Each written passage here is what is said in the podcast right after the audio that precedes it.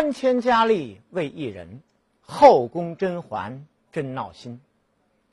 如何宠得皇上笑？烦人。这里是凤凰视频为您原创出品、独家录制的《甄嬛后记》，我是纪连海。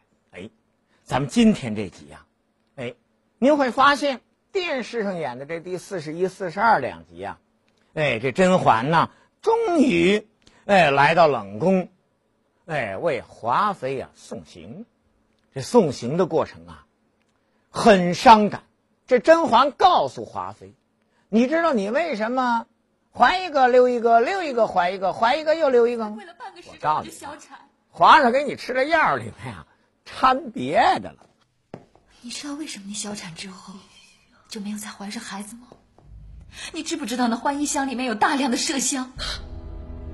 你用了这么多年，当然不会再有孩子了。”华妃听到这儿啊，梆家一撞头，怎么样？撞墙而死。哎，这里面呢，其实就有个问题。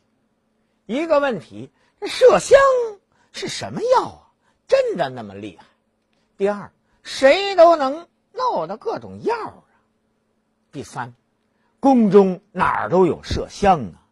哎，咱们先来了解一下关于麝香的故事。这个麝香啊，其实是一种动物啊体内的东西。这种动物叫麝，成熟动物的雄体香囊。香囊的位置在哪儿呢？哎，这香囊的位置就在肚脐眼儿和生殖器之间的一个腺囊。把这个香囊里的东西取出来以后，给它晾干了。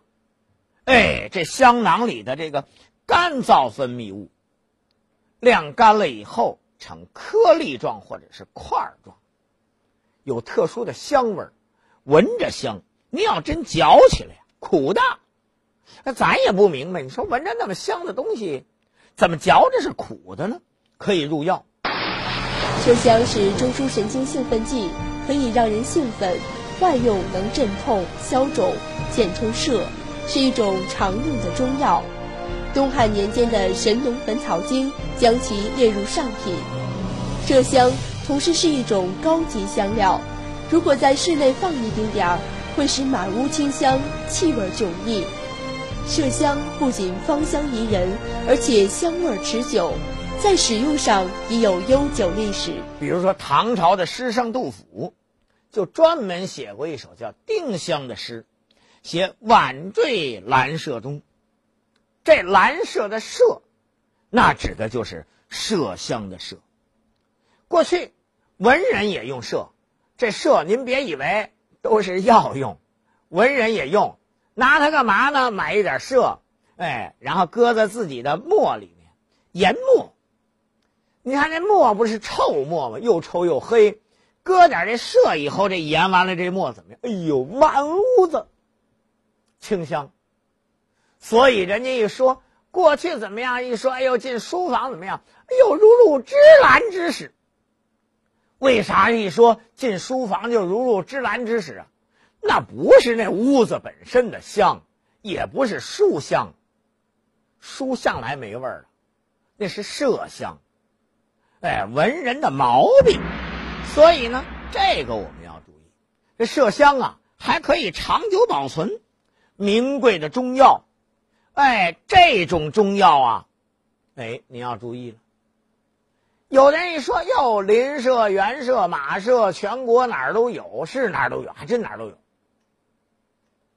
那应该很常见呀。错，宰了麝才有麝香呢。那么皇家用的麝是什么麝？马麝。马麝哪儿产呀？青藏高原。青藏高原在大清朝有多少人呢？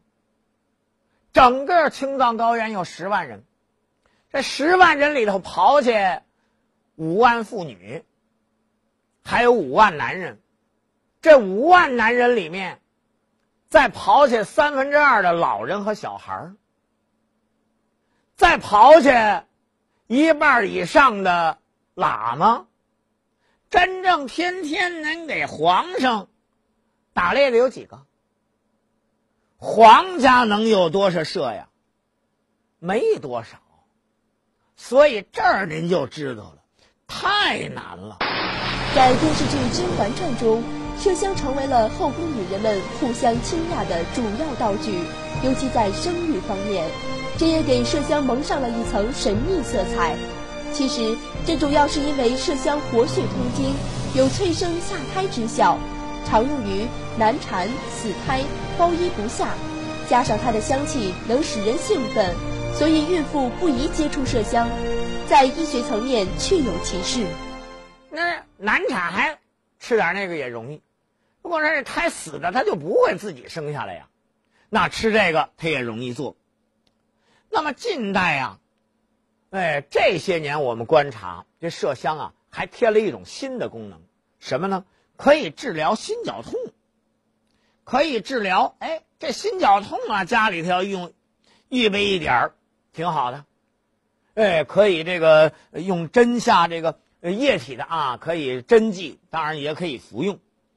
但是这个麝香啊，它毕竟有刺激作用，是中枢神经兴奋剂，所以吃多了吧，哎，会有抗孕或者是早产的作用。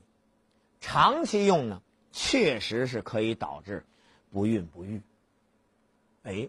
话说到这儿，我可提醒您，咱们这些女孩最爱臭美了。现在您看看，全中国、全世界，这不孕不育的比古代多多了。为什么？因为您用的化妆品、香皂、化妆品、香水清洁剂都有。您知道现在不说天然麝香。全世界人工麝香产多少吗？每年八千吨，八千吨，得做多少块香皂，得弄多少瓶洗发水啊！我建议您下回再买洗发水的时候瞧清楚，尤其是那些没结婚或者是结了刚结婚还没有小孩的女同胞们，这。洗发液不要你命，要你孩儿的命啊！好了，咱今儿啊就给您讲到这儿，明儿咱给您讲什么呢？哎，这皇宫里的这些个，哎，皇上跟这些女人之间有感情吗？我告诉你，皇宫里面的感情啊不多。这里是凤凰视频独家录制播出的，哎，《甄嬛后记》。